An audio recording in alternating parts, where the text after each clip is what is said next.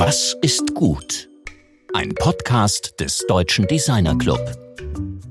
Kann man mit Design und Illustration gegen totalitäre Ideologien vorgehen? Wieso ist Humor eine echte Wunderwaffe? Und welche bekannte Modefirma hat übrigens die SS-Uniform produziert? Willkommen im Kampf um die Demokratie mit Mitteln des Design. Mein Name ist Rainer Gerisch.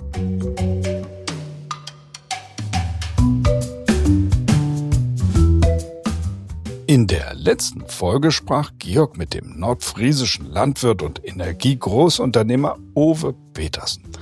Er hat das Unternehmen GP Joule gegründet, das sich einem einzigen Ziel verschrieben hat. 100% erneuerbare Energien für alle. Wie er das erfolgreich umgesetzt hat, ist ein gutes Beispiel dafür, dass die Energiewende jetzt schon klappen kann, wenn alle mitspielen und sinnlose Hürden abgebaut werden. Eine sehr hörenswerte Folge, die Mut macht.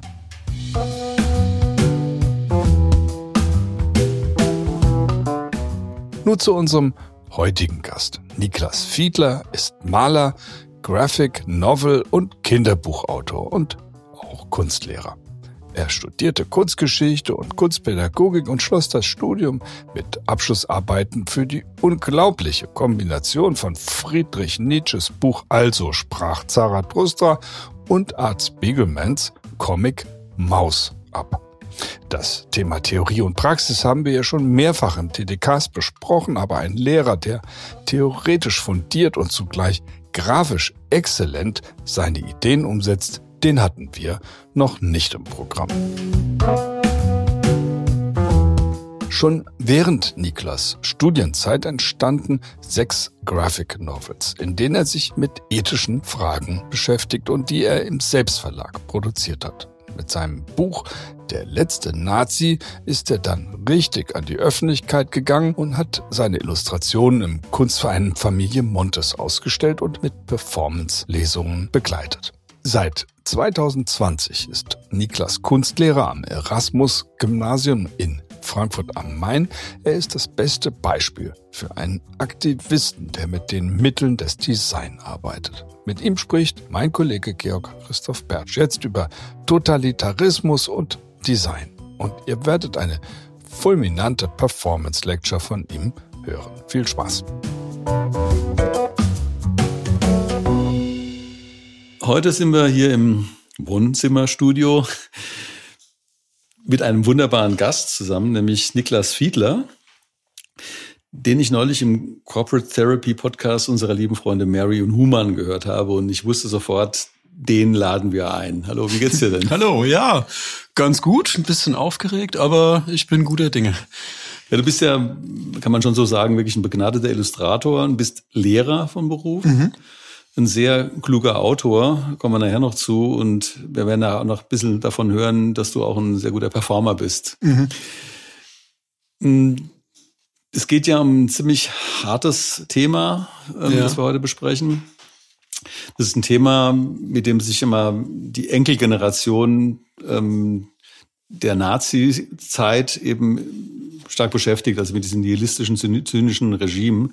In der WDR-Produktion meiner Oma, der SS-Mann und ich, hatte äh, das, das Regieduo Andrea Schramm und Jana Mattes äh, produziert hat, geht es darum, dass Ja, das ist die Hauptfigur des Films, ein Computerspiel entwickelt, wo die Oma die eben durch die Gräuel des Drittel Reichs gehen musste, stark gegen die SS auftreten kann, statt gequält zu werden.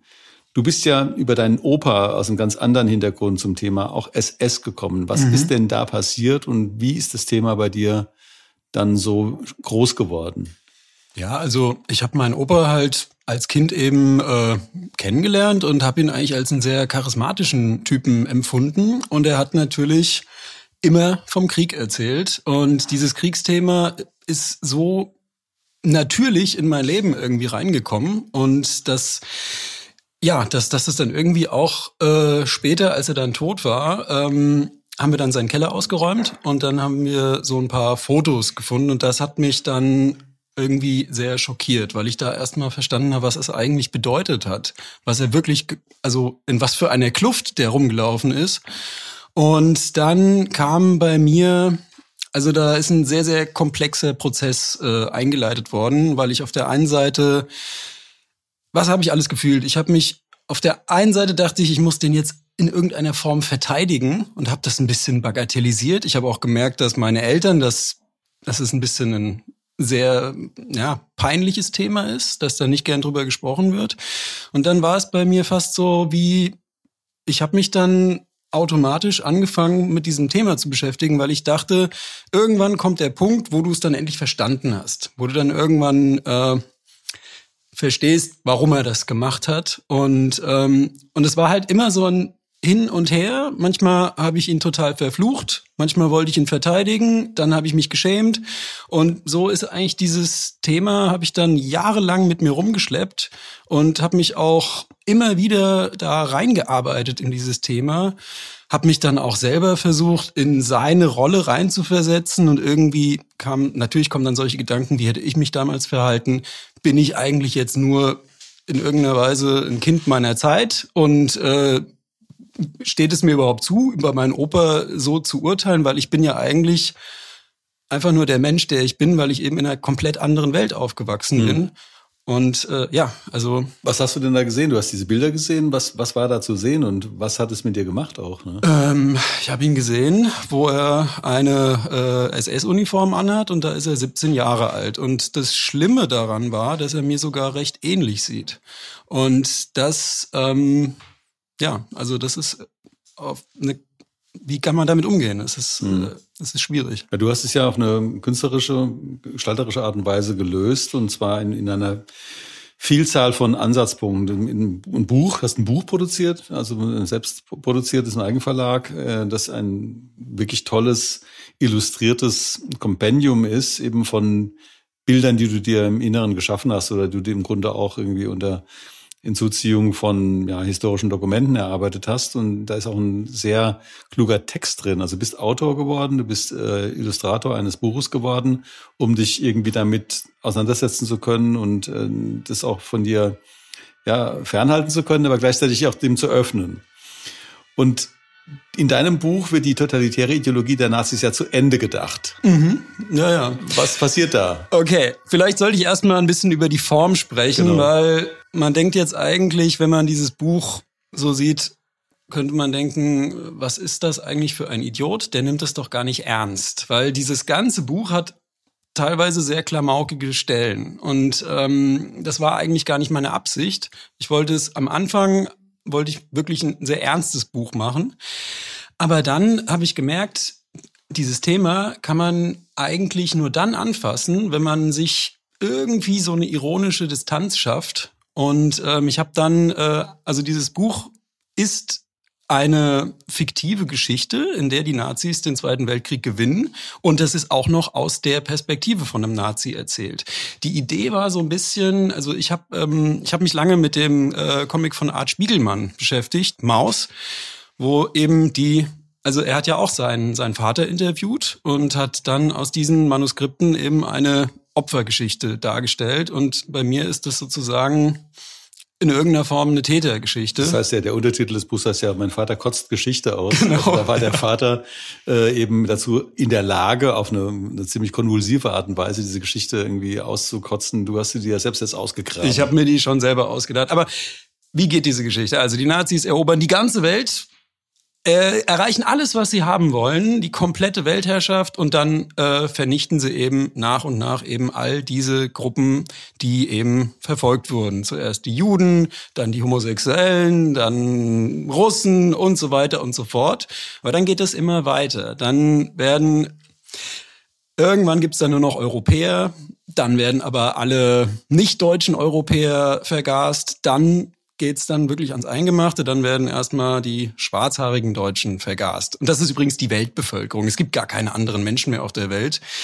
Dann werden die braunhaarigen Deutschen vergast. Dann nur noch blonde Deutsche, die größer sind als zwei Meter. Und dann, es wird halt immer absurder und irgendwann sind die gar nicht mehr in der Lage, sich zu reproduzieren, weil dann irgendwann auch alle Frauen eben vernichtet werden, weil die einfach zu schwach und zu weinerlich sind und so.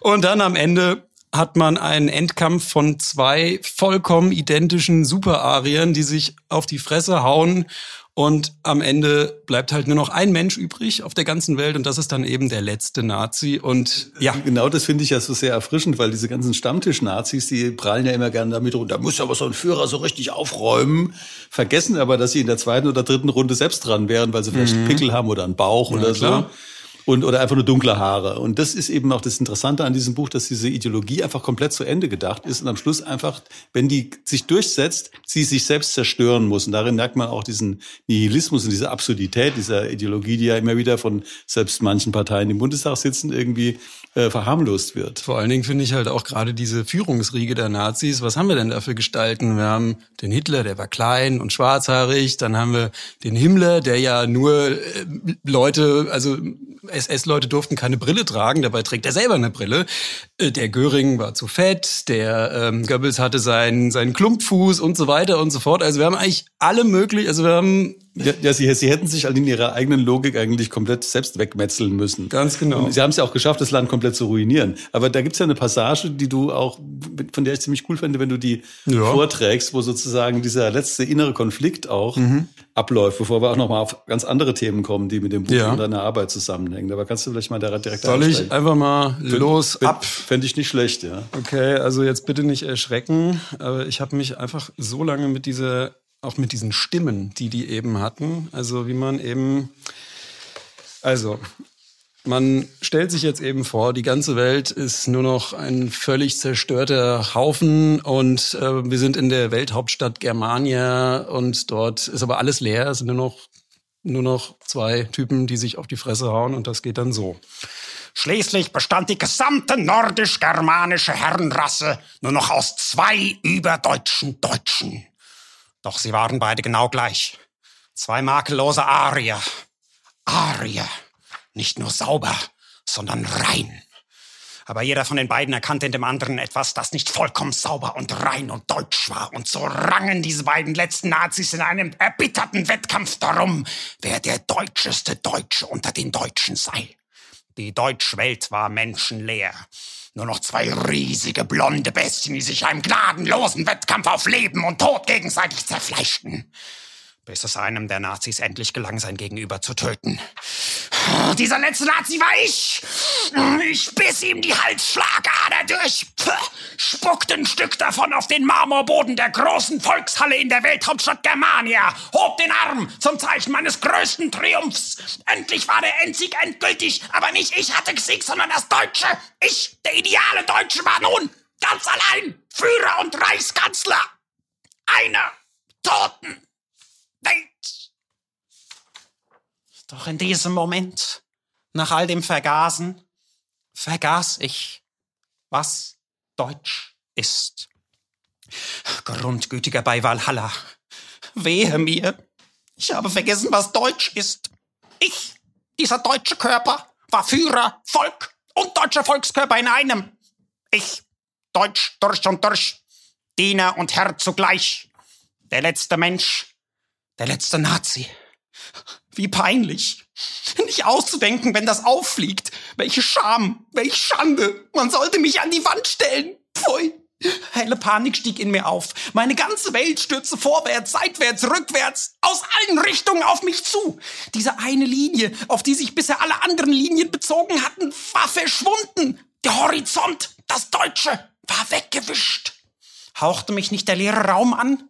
Ward es nicht kälter denn je zuvor? Ward es nicht immerfort Nacht und mehr Nacht?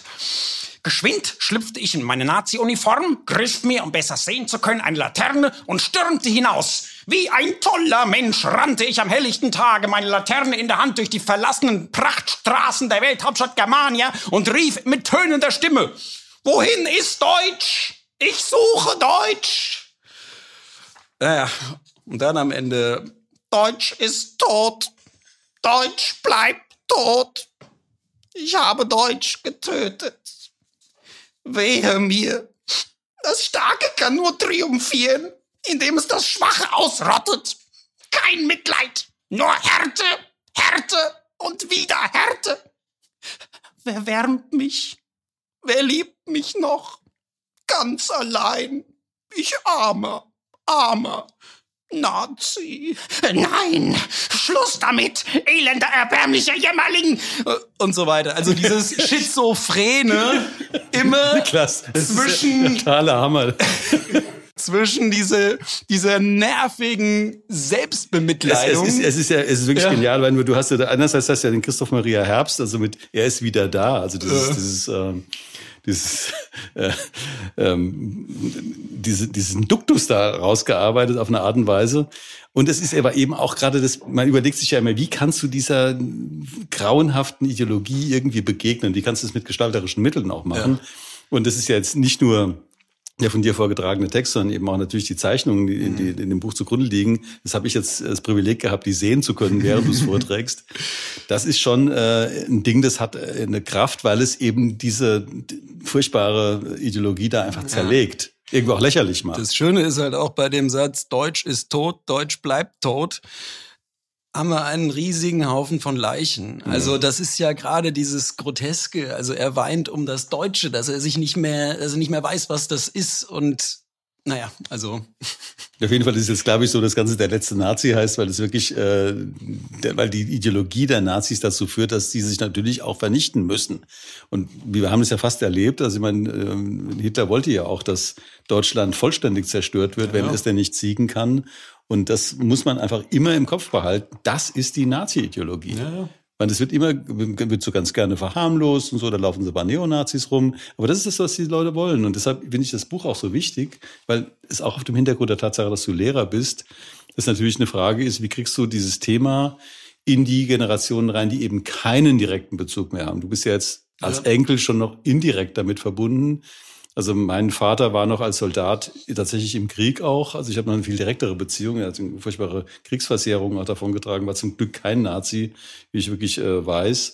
Aber da waren natürlich im Umfeld auch Nazis, also, also im Freundeskreis, wie auch immer. Also wie geht man damit um? Und wenn man das jetzt nochmal zurücknimmt, auf dieses Thema der, der, der Form, also konkret auf die Uniform, weil das ja ein Riesenthema da drin spielt. Einfach mal eine ganz pauschale Frage. Du hast dich ja damit mit diesen gesamten Elementen dessen, was diese Ideologie ausmacht, beschäftigt. Mit der Architektur, mit der Typografie, mit diesen Emblematiken, äh, mit diesen Em- Emblemata und so weiter. Aber die Uniform speziell. Erstmal, was ist überhaupt eine Uniform in deinen Augen? Und was macht die Uniform mit dir, wenn du sie anziehst? Weil du hast vorhin geschildert, Ja. den Großvater in dieser Uniform gesehen zu haben. Die Uniform hat mit dem Großvater ja irgendwas gemacht. genau. Ja? Was macht die Uniform? Ja, man wird dann einfach, also einmal, man ist ganz eindeutig klar gekennzeichnet. Man repräsentiert sozusagen diese Herrenrasse und es ist auch so eine Art von, ja, also wie, als ob man sich diese Ideologie anzieht. Also es ist ja wie ein Rollenspiel. Man hat auf der einen Seite die Sträflingsuniform, die eben die Leute herabwürdigt, lächerlich macht, dass man sich eben auch unsicher fühlt in so einer Sträflingsuniform und es sind ganz viele Sachen, die einfach und dann halt eben diese, diese Herrenrasse, insbesondere mit der SS-Uniform, die eben so eine Unverwundbarkeit und so eine Unantastbarkeit vermittelt. Und ähm, ich glaube, dieser ganz scharfe Kontrast zwischen hier sind auf der einen Seite die überlegenen Starken, auf der anderen Seite die schwachen, minderwertigen, das ist ja, da, da wird dann die Ideologie auf einmal sichtbar. Und ähm, übrigens auch mit, mit diesen ganzen Zeichen, der Hitlergruß, das ist ja auch, man muss aktiv mit einer Körperbewegung diese, diese Sache irgendwie bejahen. Und da hat man ganz oft solche Elemente oder auch der Ehrendolch, den man bei der SS einfach, das war ein Dolch, mit dem man sich umbringen sollte, Ja. wenn man meine Treue heißt Ehre. Und das sind alles solche, wie soll ich sagen, ich habe immer das Gefühl, das sind alles Elemente, die sowas wie ein Korsett schaffen, in dem man eigentlich ganz wenig Handlungsspielraum auf eine Art hat, weil man eine ganz klare Anweisung, wie man eben zu sein hat, wie man sich verhalten hat, was man für einen Charakter verkörpern soll. Und äh, Ja, und ich glaube, ja. Das ist ja gerade beim Hitlergruß, also der Hitlergruß ist ja auch eine echte Geometrisierung des Körpers. Also eine ganz mhm. ungewöhnlich gerade Haltung des Arms, also die, die kein Mensch äh, auf eine natürliche Art und Weise so machen würde, äh, wird eben der Mensch äh, oder der, der Körper in seiner organischen Form zu etwas Geometrischem gemacht und damit auch entmenschlicht. Mhm. Aber zum Thema Uniformdesign, ich meine, es gibt ja aus die Forschung von dem Roman Köster, ein Wirtschaftshistoriker, der an der Universität der Bundeswehr forscht, äh, wo eben auch mittlerweile klar nachgewiesen ist, dass Hugo Boss eben eine Riesenrolle gespielt hat. Mhm. Weil Hugo Boss hat ja die SS, SA und HJ-Uniformen produziert, aber er hat sie eben auch zusammen mit den Modedesigner Walter Heck und Karl Diebisch, die beide SS-Männer waren, auch entworfen. Ja. Und ähm, davon zehrt ja noch Darth Vader mhm. und alle möglichen Figuren, die sozusagen auf diesem, also in, in, im negativsten und nihilistischsten Sinne genialen Entwurf aufbauen, äh, der einfach so eine absolute Angst ähm, Produktion, eine schwarze Uniform. Ja. Also so, äh, also das, das ist eben, das der ist Helm? ja nochmal so ein Ding, ja, der, der Helm auch, ja. Von Darth Vader, ja. Ja. Und das, das sind natürlich jetzt, beschäftigst du dich auch, also hast, hast dich wahrscheinlich auch damit beschäftigt, mit diesen, hast du auch gezeichnet, diese Uniformen. Das ist ja natürlich eine, eine wo Design auf eine ganz, ganz negative Art und Weise eben äh, also Politik macht. Das ist Modedesign die im, übel, im übelsten Sinne eben Angst produziert und, und, äh, und, und, und Ausgrenzung produziert. Ja, das, das zeigt die Zeichnung. Ich zeige hier gerade, weil Star Wars spielt tatsächlich in diesem Comic auch eine Rolle, mhm. weil Star Wars eigentlich diese, diese ganze Sache weiterdenkt. Also mhm. das Imperium, das sind einfach Weltraumnazis. Mhm. Ähm, ja. Ähm, ja, genau. Also ja, wie soll ich sagen? Ich glaube halt diese, diese, diese schwarzen Ledermäntel zum Beispiel. Mhm. Allein durch dieses Leder hat man ja wirklich so etwas wie so ein Körperpanzer, mhm. der einen so auch, ich weiß es nicht, aber ich habe das Gefühl, dass das so eine Art von diese Verpanzerung nach mhm. außen, das ist etwas, was wo die Uniform so eine Art Symbol für ist. Mhm. Also ähm, ich kann es nicht richtig in Worte fassen, aber äh, ich glaube, diese Mäntel, dieses ganze, man fühlt sich in so einem Mantel halt einfach eben stark und irgendwie unantastbar. Und, du hast, du hast ja. ja vorhin auch die Sträflingsuniformen genannt. Das genau. ist ja das genaue Gegenteil. Ich meine, genau. du sagst auf der einen Seite die SS-Uniform ist das teuerste, super toller schwarzer Anzugstoff und so weiter. Aber was, was haben die mit diesen, ja. mit diesen Sträflingsuniformen gemacht? Und ja. Wie, was machen die mit den Sträflingen auch? Also diese Sträflingsuniformen sind ja im Grunde Schlafanzüge. Die sind, da friert man drin. Es ist einfach, äh, ja, es ist genau das Gegenteil. Dann hatten die solche Holzschuhe an, die natürlich dann auch nie gepasst haben. Das hat die Leute gequält. Ähm, dann hatten die diese Mützchen auf, die auch eigentlich nur den Zweck hatten, dass man sie den runterschmeißen konnte und dann irgendeinen Grund hatte, Sträflinge äh, zu schikanieren. Und ähm, ja, also es ist genau eben das Gegenteil. Es ist eine Uniform, die dazu gemacht ist, Leute blöd und unsicher wirken zu lassen. Und das, das sind ja, wenn man jetzt diese beiden Punkte nimmt, also das, also übler und bösartiger kann Design eigentlich nicht sein, äh, als eben dieses äh, vermeintlich unschuldige Modedesign an der Stelle. Das, mhm. ist, das ist ja beides im, im übelsten Sinne Modedesign, also eine ja. Sträflingsuniform zu entwerfen, von der man von vornherein weiß die man darauf anlegt, dass sie besonders unbequem ist, dass sie besonders dünn ist, dass die Kappen besonders leicht runterfallen, dass die Schuhe gezielt nicht, nicht passen können. Und auf der anderen Seite eben eine Uniform, die eben von vornherein aussieht wie ein, wie ein Festanzug, wie ein mhm. Smoking mhm. eigentlich. Ja. Ähm, das, das ist, äh, also ich, das erschüttert mich jetzt auch noch mal zusätzlich, also weil das war mir in der Form bisher auch nicht so ganz ganz klar. Wie kann man denn mit Mitteln der Gestaltung gegen diese bösartige Form vorgehen? Gibt es denn irgendeine Möglichkeit, also mit ähm, sozusagen ein positives, dem etwas Positives entgegenzusetzen, wenn du dem begegnest? Oder? Ja, also erstmal muss man einfach der Tatsache ins Auge sehen, dass Design nicht unschuldig ist. Da kann man sich immer so schön rausreden, ich mache ja nur Design. Ich gestaltieren. Nur das ist eigentlich sehr, also das ist das, das wirkliche, die, eigentlich die Essenz der ganzen Sache, wie jemand aussieht, wie jemand wirkt.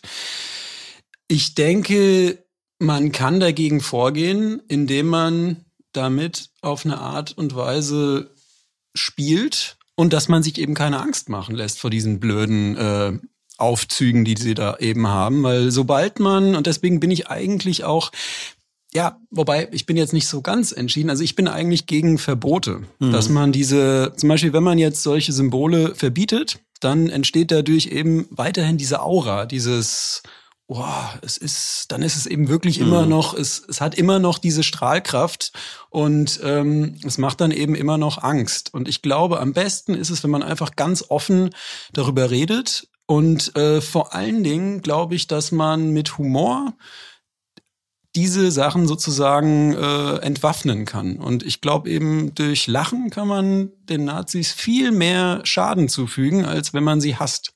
Weil genau das ist ja das ist das einzige Ding, was sie eben können. Dieses Kampf, dieses und sobald man aber dann diese diese Geste lächerlich macht und dann dann äh, wirkt es nicht mehr. Und äh, also für mich war dieses Comic und vor allen Dingen auch diese Performance von diesem Comic, das war eine Art Läuterung. Das war für mich auch eine Befreiung, weil ich plötzlich gemerkt habe, ich brauche eigentlich keine Angst davor zu haben, weil man kann es wunderbar durch den Kakao ziehen. Ja, das ist ja genau die Antwort darauf. Also das, das sagst du, kannst eben mit Mitteln der Gestaltung eben auch Angst nehmen. Also so wie eben dieses äh, nur vermeintlich unschuldige, also Modedesign, was ja das genaue Gegenteil ist. Es ist der blanke Zynismus. Auf der einen Seite ist, kann man auf der anderen Seite aber eben mit Humor und äh, eben indem man äh, also dem wirklich auch entgegentritt. Das, darum geht es mir auch in der Sendung heute. Also ich will mhm. ja nicht im Grunde sagen, also was für Möglichkeiten haben wir denn dem entgegenzutreten? Das ist ja gar nicht so banal und auch aus, aus dem Design heraus. Und du hast da eigentlich ziemlich klare Antworten. Es gibt ja auch einiges mittlerweile an Literatur, die das analysiert. Also gerade dieses NSCI, was vor ein paar Jahren im mhm. Hermann Schmidt Verlag erschienen ist. Das habe ich mir auch gekauft. Ja, das, ähm, das halte ich für ein wichtiges Buch. Was, wenn du da reinguckst, was, was nimmst du da wahr? Also, ja, ich habe jetzt, ich habe es, also ich habe es ja erst durch dich kennengelernt gelernt. Ich kannte das vorher noch gar nicht, aber eine Sache, wo ich wirklich aufhorchen musste, war, ich wusste es gar nicht, die Nazis haben Dialekte bekämpft. Die wollten, dass alle Deutschen nur noch Hochdeutsch sprechen. Und da habe ich gemerkt, okay, das ist eigentlich so, dass die Nazis selber hatten eine bestimmte Version von Deutsch im Kopf und wollten eigentlich ähm, diese diese Interpretation, was sie da eben alles reingelesen haben, dem, also der ganzen Bevölkerung eben überstülpen. Und äh, das fand ich hochinteressant, weil, also man merkt, dass es noch nicht mal darum geht, also ich dachte halt ganz naiv, dass die Nazis Dialekte irgendwie gut finden, weil das ist ja was Volkstümliches und so, aber nein, es geht wirklich nur um eine bestimmte Interpretation, was Deutsch ist. Und wahrscheinlich hat es dann diesen äh, wir sind so, weil wir so sind und wir sind die Guten, weil die anderen die Bösen sind. Und also dieser, dieser seltsame Duktus.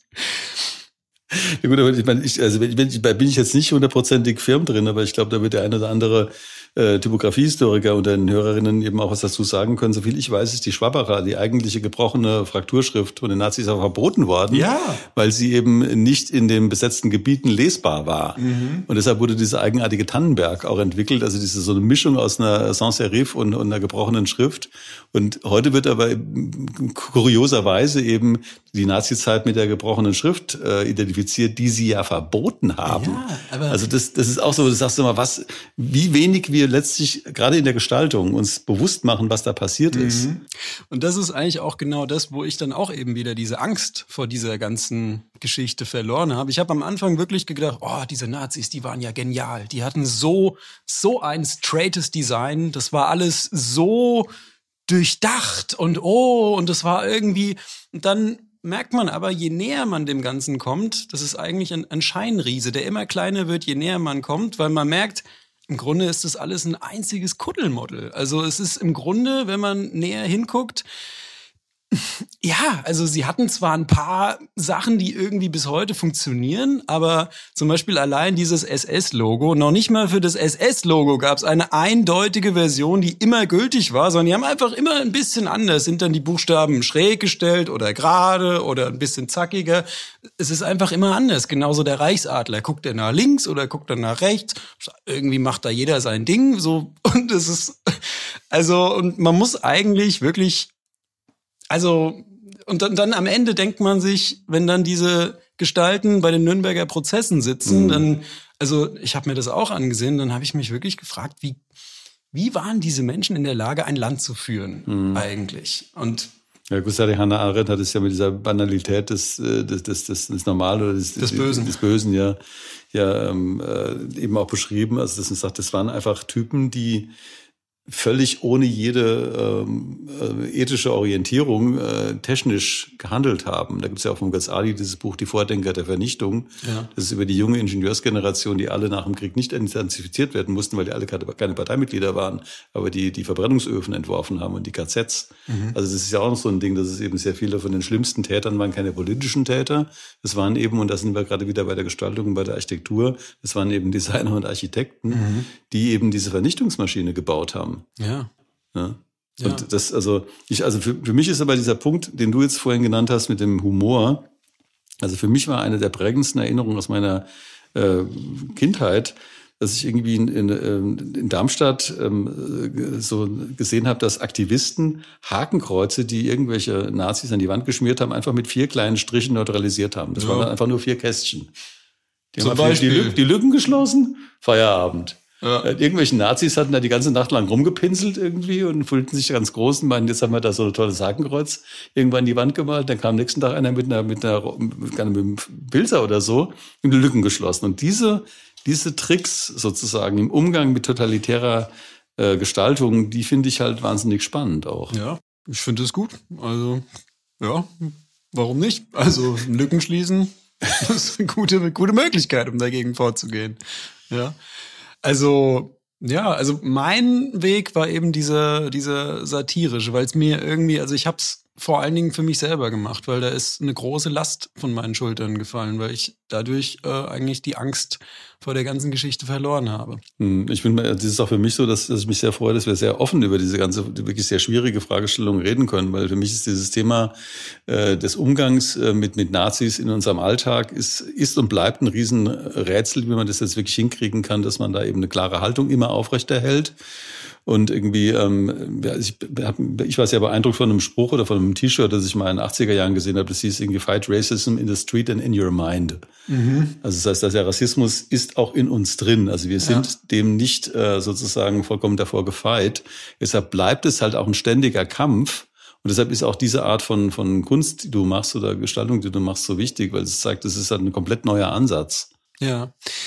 Ja, also ich denke halt, man muss irgendwie wirklich grundsätzlich verstehen, dass diese Ideologie eigentlich etwas Unfertiges ist. Dass es, wenn jemand sich entscheidet, Nazi zu werden, ist es eigentlich eine permanente Unzufriedenheit und ein ständiges Auf dem Wege sein und nie richtig ankommen, nie zufrieden, immer so eine seltsame Mischung aus einerseits Lamoyanz und äh, wir Armen, uns geht so schlecht. Und dann auf der anderen Seite dieses komische, ja, der geniale Geist, der das und das. Also man hat eigentlich nie so eine normale, mittlere, also wir sehen da keine Menschen, sondern wir sehen irgendwie nur Gestalten. Und außerdem frage ich mich immer, warum braucht man sowas? Warum muss man sich hinter diesem Volk verstecken, weil es ist ja im Grunde auch eine Ego-Aufwertung zum Nulltarif. Man, man sagt, ja, das, das deutsche Volk ist so super und so toll und ich bin so super, weil ich irgendwie dazugehöre. Es ist so billig, oder? Also, und, und das sind doch eigentlich so, ich finde, es ist mittlerweile sogar, also ich finde sowas peinlich. Und ich finde, es ist auch irgendwie unredlich. Es ist eine, ein, ein sich verstecken. Es ist ein eigentlich eine oder auch überhaupt, wenn man sich zum Beispiel mal diese, diese Pläne von Germania anguckt, da ist dann ein Brunnen, wo ein muskulöser Super-Arier steht, zehn Meter groß. Und dann denke ich mir so, ja, also als ich acht Jahre alt war, fand ich auch die Hero Turtles cool, die auch solche Muskeln hatten und so Superhelden. Und also es hat irgendwas total Vorpubertäres. Es hat sowas Seltsames. Äh, ja, also ich finde eigentlich, also je, je genauer man hinguckt, desto peinlicher werden die Nazis. Und ich finde, es ist eigentlich besser, einfach wirklich grundsätzlich zu verstehen, wie doof diese ganze Ideologie ist, statt irgendetwas dagegen zu setzen und zu sagen, von so einer moralischen Position, ja, das sind die ganz Bösen und sei lieber so und nicht so. Also ich finde das ganz schwierig, weil dann hat man wieder diesen diese Kampfsituation. Und das ist auch genau das, das Problem. Ich glaube, das Einzige, was die Nazis halt eben, also wenn ein Gegner kommt, dann sind sie stark, weil dieses Kampfding, das ist das einzige, also in, in solchen Situationen funktioniert das. Also eigentlich nur im Krieg funktionieren die Nazis und wenn sie irgendwo einen ganz klaren Feind haben. Und deswegen denke ich, man muss vor allen Dingen Ressentiment vermeiden. Also man darf nicht dieses, also man muss irgendwie versuchen, um den Hass drumherum zu kommen. Nazis zu hassen ist, glaube ich, ich glaube, man, man das, verstrickt das, das, das, sich. Das führt zu nichts. Man hasst Ja. Ich meine, aber das, das, ich habe so ein, ich meine, du bist ja Lehrer. Ja. Also ein Lehrer wie dich, hat, also ein Lehrer wie dich hatte ich in der Schule nicht. Das kann ich aber mal festhalten hier an der Stelle. Ähm, wo bist du denn Lehrer? Äh, ich bin an einer Privatschule am Erasmus-Gymnasium.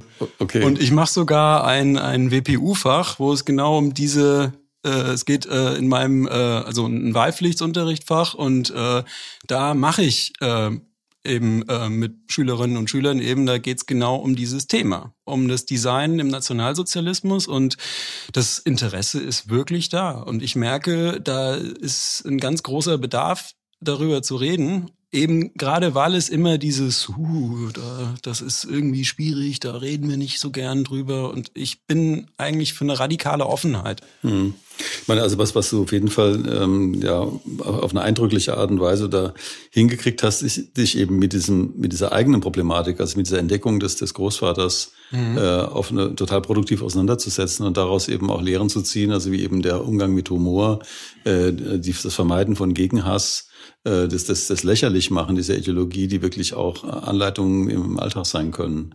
Ja.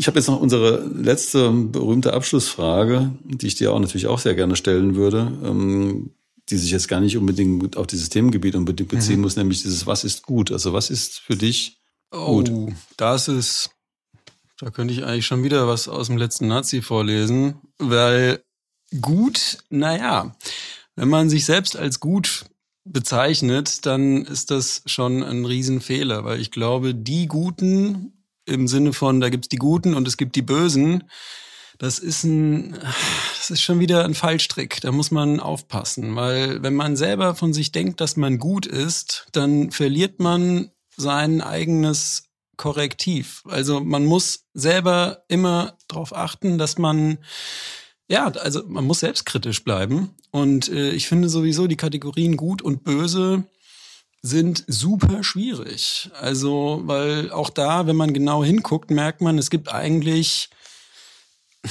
Gut und Böse sind solche religiösen Kategorien Mhm. eigentlich. Und ähm, es gibt einfach nur Menschen, die entweder in irgendeinen komischen Irrweg äh, laufen und dann handeln sie böse im Sinne von, dann kann man Gewalt rechtfertigen, dann kann man anfangen, ohne sich selber dabei schlecht zu fühlen, einfach jemanden zu hassen, ganz offen zu hassen. Also das wäre dann eben das, das finde ich eben, also ich sage nicht böse, es ist einfach schlecht, es ist falsch, es schadet einem vor allen Dingen selber.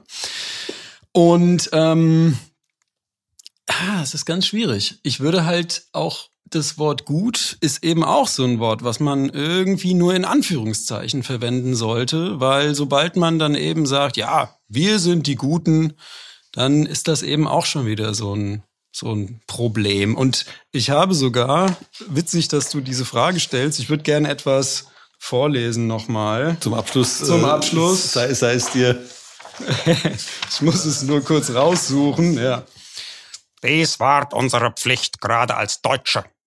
Wir Deutsche kämpften gegen die Bösen, weil wir die Guten waren. Und wir waren wir, weil wir Deutsch waren. Und wir waren gut. Deutsch eben. Und Deutsch war gut, weil gut Deutsch ward. Und umgekehrt. Unser deutscher Blick blickte auf das Deutsche und der Deutsche sah, dass es gut war. Und mit deutschem Blicke blickte das Deutsche in den Deutschen zurück und der Deutsche sah, dass es gut war. Deutsch war gut und gut war Deutsch. Und das war gut so. Wir sind die Guten.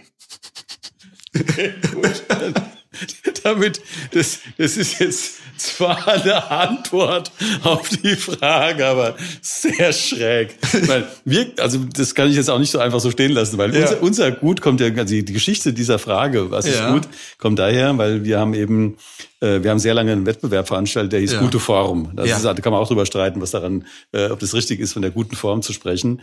Und haben dann eben vor ein paar Jahren gesagt, okay, wir orientieren uns eben an nicht nur dem formal ja. oder funktional Guten, sondern auch an dem ethisch Guten. Da kam dieses ja. zweite Gut von Wilhelm Flusser, diese zwei Guts. Der sagt, es gibt das formal Gute, also eine, ein etwas funktioniert gut und es gibt das ethisch Gute. Ja.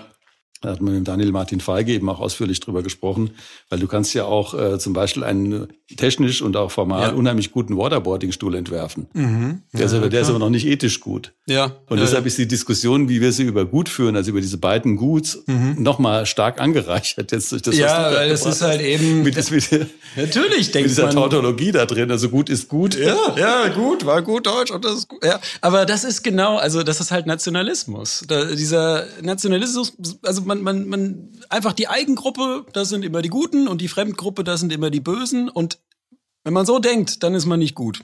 Also gut bedeutet, wenn man, wie soll ich sagen, wenn man versucht, so weit wie möglich äh, sich in andere hineinzuversetzen, versucht so viel wie möglich irgendwie nachzuvollziehen. Und dadurch wird es aber auch verdammt schwierig, klar zu sagen, was denn jetzt eigentlich das Gute ist. Ich glaube, man sollte einfach versuchen, so wenig äh, Leid wie möglich in der Welt zu verursachen. Und das ist aber auch so eine Binsenweisheit und ähm, ja, und, und Redlichkeit ist gut. Also ich glaube, es ist immer gut, viel über das zu reden, was einem irgendwie im Inneren wehtut. Und ich glaube, das hilft dann auch anderen Leuten. Das ist genau das, was wir hier machen. Super. Vielen herzlichen Dank, dass du hier äh, ins Studio gekommen bist. Ähm, der Dirk Boro, der hier die Aufnahme geleitet hat, hat sich teilweise auch kaum halten können.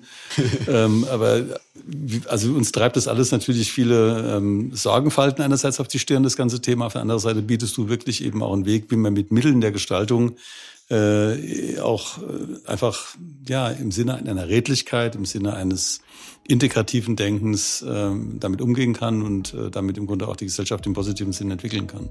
Vielen herzlichen Dank nochmal. Ja, danke auch.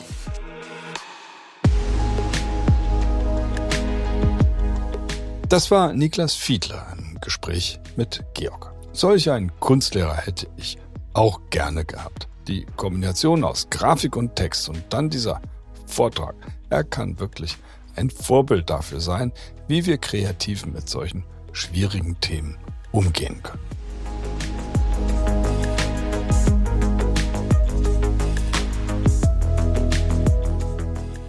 Unser Gesprächspartner für die nächste Folge steht redaktionell noch nicht zu 100% fest, deshalb lasst euch dann doch einfach mal überraschen. Bis dahin, wie immer alles Gute, eure DDcast Redaktion.